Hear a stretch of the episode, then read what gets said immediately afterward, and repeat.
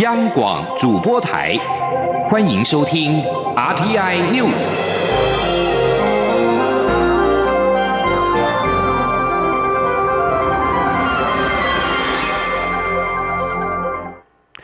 各位好，我是主播王玉伟，欢迎收听这节央广主播台提供给您的 RTI News。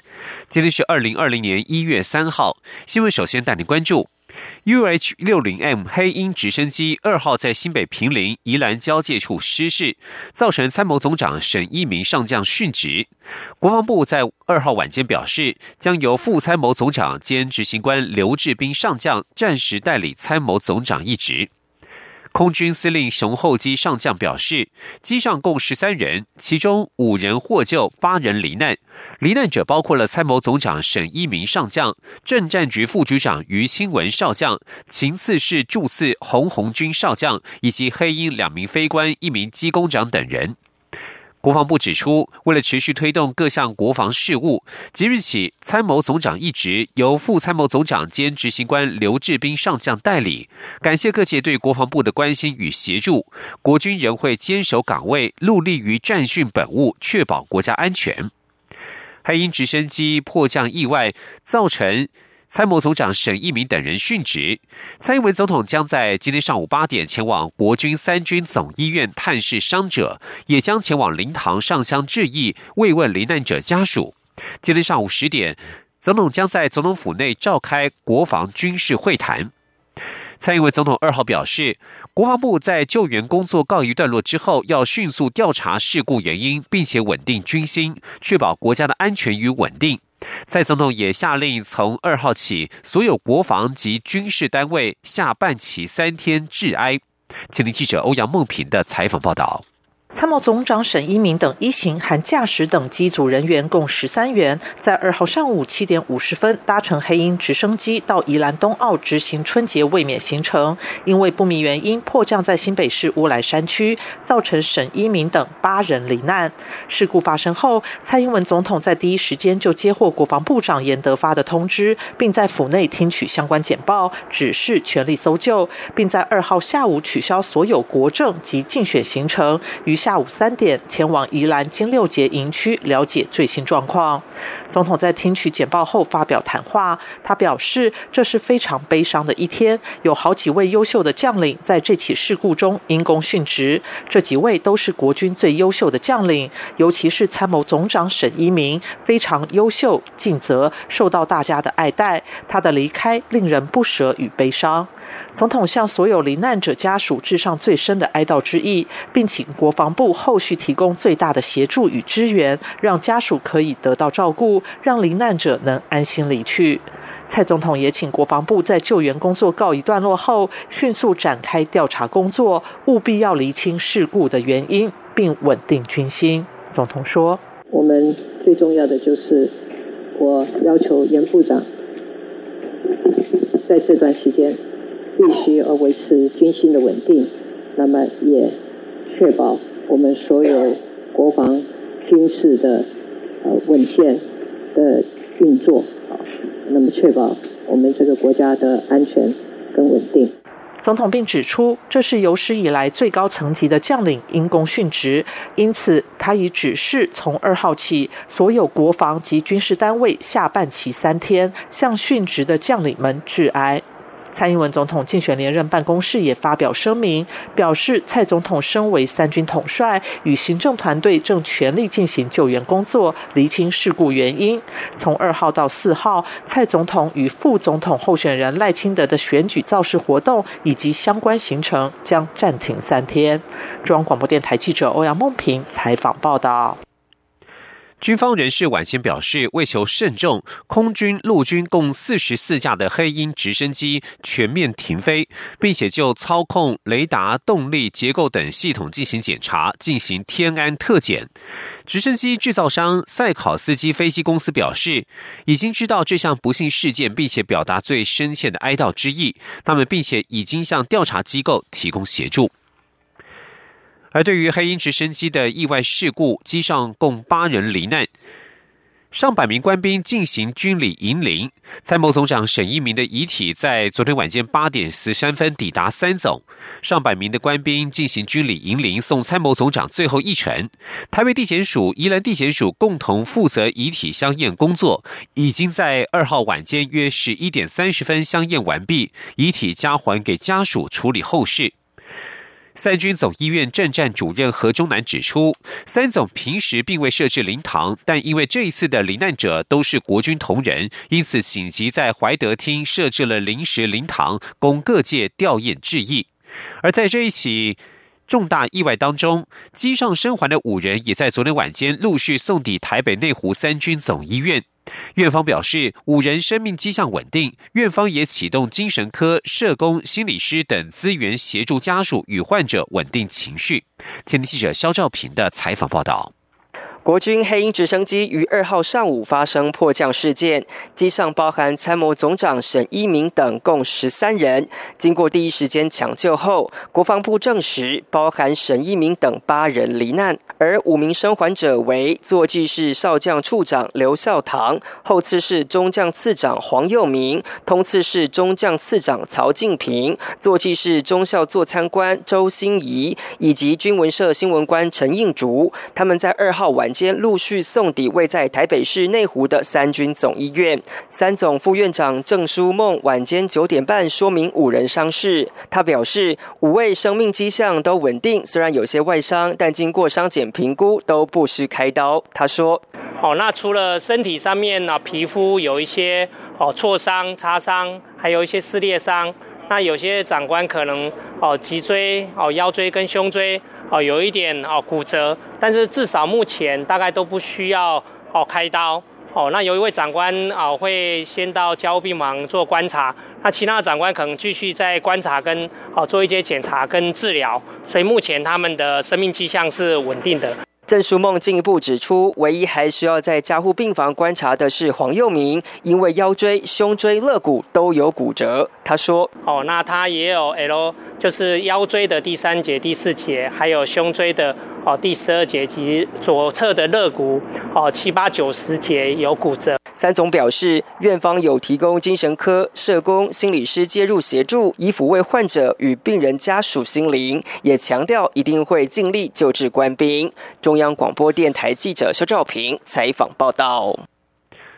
有鉴于黑鹰直升机发生失事的意外，令人哀痛。蔡英文总统竞选连任办公室在二号宣布，蔡总统作为三军统帅与行政团队正在全力进行救援工作以及厘清事故原因为优先，因此民进党从一月二号到四号暂停办理选举造势活动及相关的行程。国民党总统候选人韩国瑜原定二号有录影专访，三号则是在高雄有多个选举行程。韩进办宣布，由于军方发生重大事故，韩国瑜取消二号、三号两天的公开行程，希望让社会资源与政府团队能够全力投入救援工作，厘清事故原因。韩国瑜竞选总部主委朱立伦也在脸书发文表示，衷心期盼台湾能够平安。亲民党总统候选人宋楚瑜阵营在二号宣布，三号的造势活动取消，但原定高雄的音乐晚会照常举行，改为单纯的音乐会，包括候选人与红海集团创办人郭台铭都不会到场。宋楚瑜竞选总部发言人于美人表示，大家都感到非常的悲痛，民众前往参加音乐会时可以保持哀痛的心情，希望抚慰所有受伤的心灵。据将焦点转到中国大陆的医药讯息。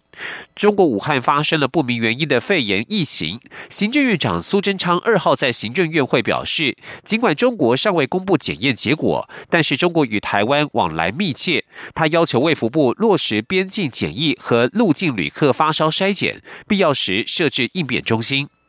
机关署署长周志浩表示，去年十二月三十一号凌晨掌握讯息之后，向对岸查证，中国回复有二十七例肺炎病例，其中七例是重症，但是之后就没有进一步的消息。他表示，卫福部也已经询问世界卫生组织 WHO，如果有进一步的资讯，也会联络我方。如果疫情资讯掌握不足的话，机关署将会与中国交涉，希望能够派遣人员到现场了解。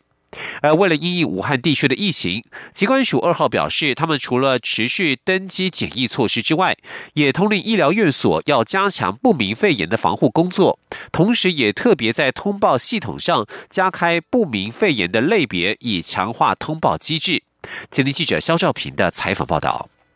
中国大陆武汉地区出现不明原因肺炎疫情，有外国媒体报道指出，香港屯门医院已经收治一名从武汉返回香港的肺炎患者，引发外界担忧疫情是否已经扩大。对此，卫生福利部疾病管制署副署长庄仁祥二号晚间受访表示，根据香港资料指出，这名患者经过相关病原体检验后都属于阴性，且没有去过传出疫情的武汉地。区周边市场，因此是否与武汉不明肺炎有关，还需持续评估。他说：“呃，他目前其实是说，针对这个病人已经呃已经有验过呃禽流感，还有 SARS，那都是阴性。那另外这个病人好像也没有去去过这个武汉的这个这个市场的那个部分，所以。”呃，现在听说也已经退烧了，所以呃，针对这个病人，他到底是不是跟这个呃武汉这边这个二七例有什么相关？那我们还要再再评估啦，嘿，那我们会继续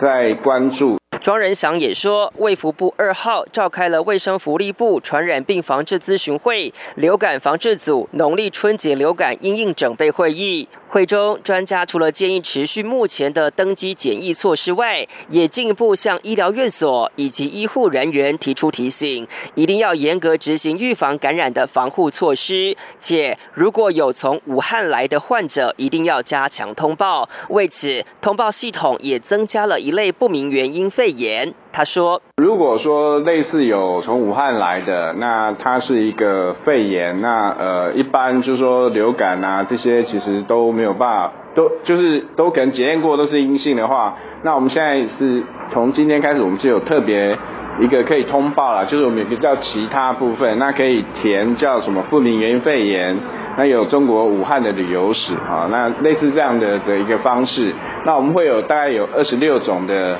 检验。”的病原体会做进行检验。机关署提醒，近期国人如果前往中国大陆，应避免出入活禽市场、接触禽鸟或生吃禽鸟蛋类制品。若返国十天有不适情况，一定要尽速就医，并告知旅游史。中央广播电台记者肖照平采访报道。继续关心国际消息。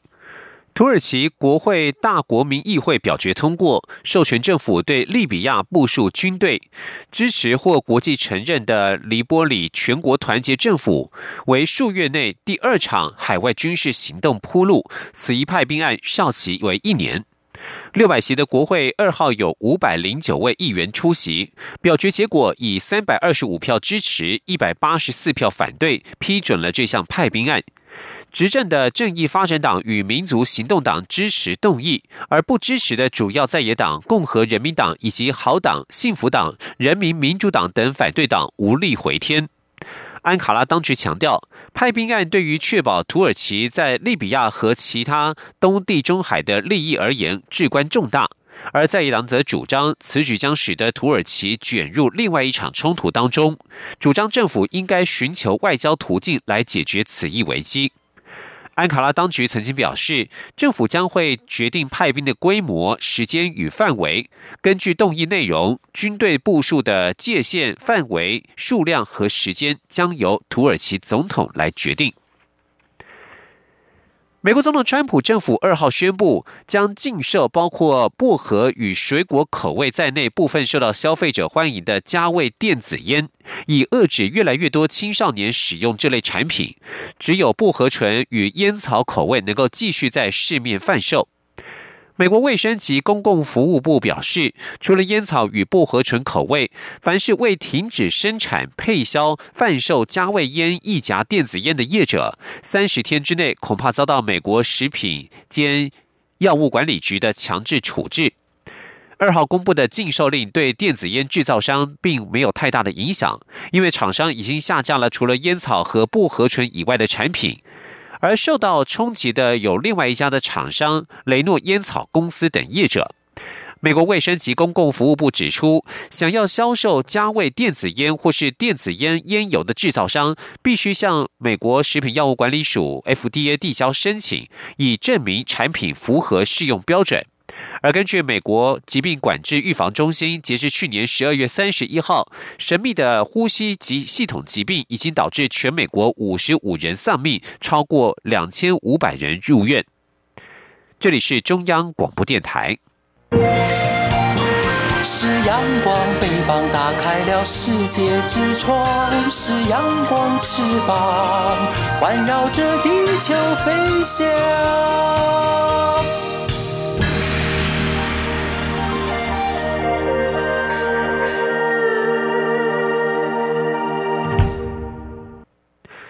各位好，我是主播王玉伟，欢迎继续收听新闻。关心财经焦点，延续二零一九年底的强势表现，华尔街股市在今年第一个交易日就开出好彩头，三大指数二号继续以新高收盘。道琼工业指数中场上涨了三百三十点三六点，收在两万八千八百六十八点八零点。标准普尔五百指数中场上扬了二十七点，收在三千两百五十七点。以科技股为主的纳斯达克指数中场上扬了一百一十九点，收在九千零九十二点。而至于欧洲主要股市方面，受到美国与中国终于达成第一阶段贸易协议，得以减缓双方紧张关系，以及中国将下调金融机构存款准备率的激励之下，欧洲股市在二零二零年第一个交易日收红。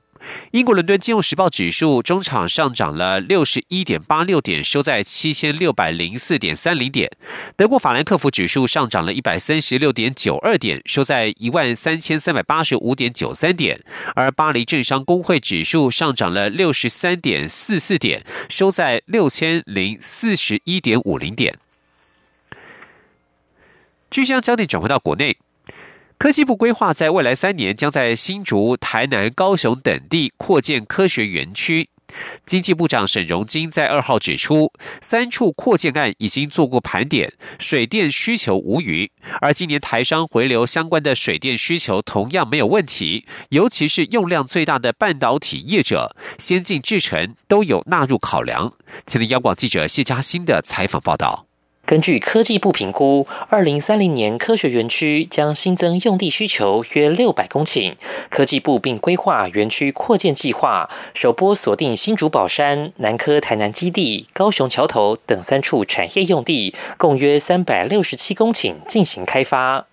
对于这三处扩建计划，经济部长沈荣金二号受访时表示，经济部相关单位都已经做过盘点，确认水电需求是供应无虞。他说：“当时科技部都有找我们台电、跟台水、跟水利署这几个单位都有谈到，因为这个部分他要提这个的部分，大概都要面对这个环评的问题，所以都事先都会。”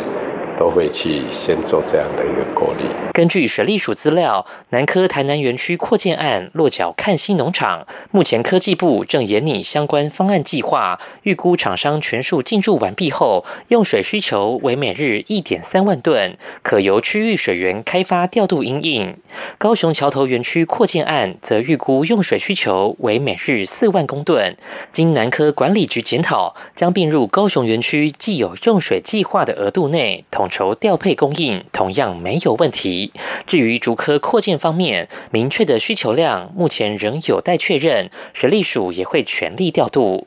有关电力需求，台电则说，目前新竹宝山、高雄桥头、台南科学园区等三座园区的总用电需求合计约一 gigawatt，未来实地用电需求将是园区的扩建情形、厂商进驻及生产计划而有变动，台电会随时应应做好准备，确保供电稳定。沈荣金并提到，今年有关台商回流的水电供应是工商企业界最担心的事情。不过，在审查投资案时，经济部都会盘点确认，尤其是使用需求最大的半导体业。就目前所接触掌握的资讯，先进制程从五纳米、三纳米，甚至到两纳米研发方面，水电供应都没有问题。中央广播电台记者谢嘉欣采访报道。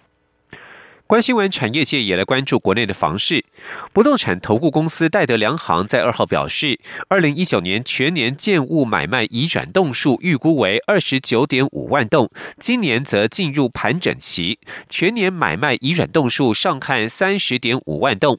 戴德梁行董事。总经理严炳立形容，今年的房市景气是春花梦露，虽有春暖花开、含苞待放，但是不会怒放，仍旧是买方市场主导，预估会是量增价平。前天记者谢嘉欣的采访报道。戴德梁行二号发布年度房市展望，指出，二零一九年在公部门积极释出土地挹注下，全年土地交易量写下新台币三千一百四十亿元的新高纪录。不过，开发商过去三年积极列地后，今年开始将面临销售课题，预估土地交易量在未来几年恐难再有如此高的水位。戴德梁行表示，二零一九年一到十一月，全台建物买卖移转登记量约二十七点二万栋，全年预估在二十九点五万栋。戴德梁行董事总经理严炳立指出，去年房市如原先预测是玉兰花的行情，不可能卖到玫瑰花的价格，而今年进入盘整期，脱离冷面带，走势是价稳量续增，但将是春花梦露，含苞待放，却也不会怒放。他说：“春暖花开，它是不会怒放，今年是不会，它是比较看起来是比较平淡、平稳，然后量会增加而已。那量会增加就看移转动数嘛，啊，移转动大概已经跟他跟过报告过了，当然还有一些东西会放量，有一些在放还是会继续放量。”严炳立强调，今年房市仍由买方主导，且豪宅市场孤芳自赏，蛋白区刚性需求持续。在商办方面，虽然需求持续畅旺，但台北地区新的供给多属于自用，难以满足需求。而具有开发潜力的南港，则会是未来的亮点。中央广播电台记者谢嘉欣采访报道。关心环境议题。台湾防灾协会在二号表示，气候不再是缓缓改变，而是到了急剧变化的关键点，也就台湾已经进入到气候的紧急状态。以往的气候调试作为显得是缓不济急，他们呼吁政府应该要有气候紧急状态的观念，进一步透过政策引导产业与民间立即做出改变，以抵御未来的灾害环境。今天记者肖兆平的采访报道。二零一九年年底，欧洲议会已经达成共识，宣布欧洲以及全球进入气候紧急状态，且愿意尽速提出新的应应策略。而台湾防灾产业协会二号提出警告，指台湾也已经进入气候紧急状态。台湾防灾产业协会解释，气候紧急状态并不是恐惧行销的标语，而是过去常用的气候变迁已经不足以说明现在频繁出现急剧变化。的天气形态协会常务理事王介据说：“可是当他用 emergency 这个词的时候，代表我们现在所发现的这些状况，已经跟以往的整体趋势不太一样。也就是它有几个特性，包括它的规模改变、频率改变、受灾的对象改变、受灾的区位改变，它都无法用以往的常态性的一个。”大的经验架构来做一个回应，所以 emergency 的这个词其实非常重要的，在气候的尺度里面，它其实回应的是一个比较长的时间尺度。我们在这个长的时间尺度里面看到，这整个状况已经超出我们原来的一个预期。台湾防灾产业协会监事单信瑜认为，当前政府的调试作为只有应变思维，并没有包含气候紧急状态的思考。而这一步，台湾已经落后国际。而要回应气候紧急状态，就必须所有人一起努力。因此，他建议政府应有风险沟通概念，并引导产业、社会与民众一起做好风险分摊工作。他说。政府必须要来跟民众更确定的讲说，好，我们现在面对的状况是什么样？那政府能做什么？民众能做什么？也就是不能再慢慢等下去。好，你今天需要去，譬如说，你今天需要去把你房屋垫高的，你需要去做防水闸门的，不好意思，你没有等的机会了，你就是马上去做就对。台湾防灾产业协会也提出四大建议，呼吁国家应有整体减碳目标，并设定碳中和期程，建制完整的防灾法律系统，设立专责单位统合防灾工作，以及透过政策引导产业与民众建立新的气候调试方案。中央广播电台记者赵平采访报道。文教消息：二零二零台北国际书展大奖在二号公布了四大奖项，四位首奖得主名单，其中去年刚接下文化内容策进院首任院长的胡琴坊，以作家以及作家陈淑瑶、李维京共同获得了小说奖首奖。在一年多前癌逝的李维京，则是创下了人生第一本及最后一本小说都获得台北国际书展大奖的记录，为自己的文学之路画下最完美的句点。前天记者陈国维的采访报道。台北书展基金会揭晓二零二零台北国际书展大奖得奖名单，小说奖首奖有三名，其中作家胡琴坊以作品《群岛》获得肯定。这是一本搜集大量当代现实事件的小说，意图整理并思索进入网络时代后，究竟对活在台湾的人有什么意义。公布得奖名单这天，正是胡琴坊的生日，他延续往年都在法国过生日的习惯，由出版社代表在记者会中代为发表得奖。感言。另一位得主李维金在二零一八年十一月因癌症病逝。他的第一本小说《我是许良良》在二零一一年获得台北国际书展大奖首奖。如今在以历时五年创作而成的一作《人鱼记》再获首奖。李维金弟媳林云贤表示，他以很喜悦、感恩的心情来见证《人鱼记》获得殊荣。我们非常的感谢评审的厚爱。让他能够人生第一本小说和最后一本小说都能够得到这个奖，同时我也要代替维京感谢一直爱护着他的朋友们，还有读者，谢谢你们在他走后一年多都没有忘记他。非小说奖首奖由任一岛、陈一如、蔡庆化等三人获得。任一岛是名资深的社区关怀访视员，他借由作品《屋檐下的交汇》，尝试将精神失去者个案的带病生活显影，同时呈现照顾者的心态及访视员的思辨。希望借由这本书的书写，当做一个平台，或是当做一个呃倡议的素材，可以让更多人知道说，我们生活在社区里面那些所谓精神失去者或精神病人。他们真实的生活的样貌。评审团指出，今年儿童及青少年奖考量不同类型的图书及不同年龄读者的需求，将首奖颁给了怪咖漫画家黄一峰，展现儿童文学新高度的安石榴，以及张有余和林一仙的儿童版武侠小说。至于唯一名编辑奖首奖，由宝瓶文化总编辑朱亚军夺得。现场也公布第十六届金蝶奖台湾出版设计大奖金银铜奖得主，分别由洪章莲、谢荣雅。和徐宗茂图文馆以及刘科伟等三组获奖，并将于二月四号在台北国际书展开幕式举行颁奖典礼。中央广播电台记者张国伟台北采访报道。关心国际消息。对于我立法院日前通过反渗透法，美国国务院在二号表示，两岸和平与稳定符合美方长久的利益，也鼓励两岸进行建设性对话，寻求台海两岸人民可以接受的和平方式解决分歧。美国国务院二号以不具名发言人名义回复媒体关于台湾通过反渗透法的邮件时表示，两岸和平与稳定符合美方的长久利益，而台海两岸应该了解这些利益的重要性，并且努力为和平与稳定的持续性奠定基础。这名发言人也重申美方立场，表示美方鼓励北京与台湾当局进行建设性的对话。反渗透法在去年十二月三十一号在立法院院会三读通过。法案明定，不得接受渗透来源指示、委托或资助、捐赠政治现金或从事选罢法当中各项竞选活动，违者可处五年以下有期徒刑，可并科新台币一千万元以下的罚金。而对此，中国国台办随即表示，这是破坏两岸交流交往，制造两岸敌意对抗。即将焦点转到美国的政坛。美国奥巴马政府时代担任美国住房及城市发展部部长，也是二零二零总统大选民主党初选唯一拉丁裔参选人的卡斯楚，由于迟迟无法在众多角逐者当中拉抬自身民调，在二号宣布退选。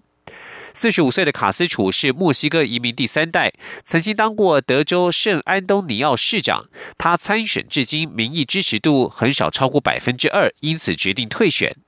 而在他退出之后，力争入主白宫的民主党人选还有十四位，其中多数是白人，而且年纪偏大。以上新闻由王玉伟编辑播报，相关新闻内容欢迎上央广网站点选收听。我们的网址是 triple w 到 r t i 打 o r g 打 t w，这里是中央广播电台台湾之音。